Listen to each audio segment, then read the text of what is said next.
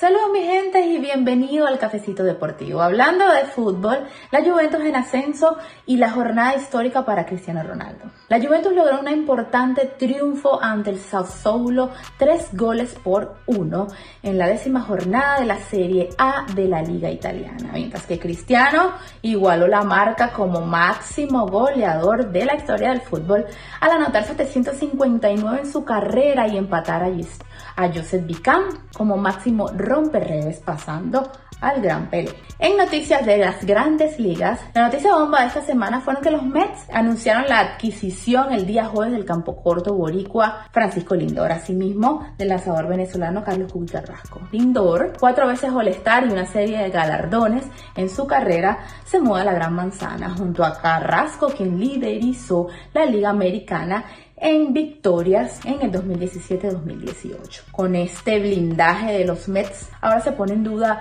cuál de los dos equipos de la Manzana serán los Reyes, si los Yankees o los Mets. Y en la NBA no las noticias no son muy positivas porque el COVID se apodera de las canchas. El día de ayer el partido entre los Heat de Miami y los Celtics de Boston fue suspendido por causa de un posible positivo de Avery Bradley y por supuesto el posible rastreo de ese contacto con otros jugadores. El equipo de Boston decidió tampoco salir a las canchas puesto que nueve de sus jugadores no estaban a tono para llevarse a cabo este partido. Será reprogramado adelante. Caso similar se dio el día domingo entre el partido entre los Nuggets y los Sixers. Sixers tenía nada más contado con siete de sus jugadores por la misma causa del COVID y lesiones, pero sin embargo ellos sí decidieron salir a las canchas a jugar este partido. Nuggets aprovechó la desventaja y ganó.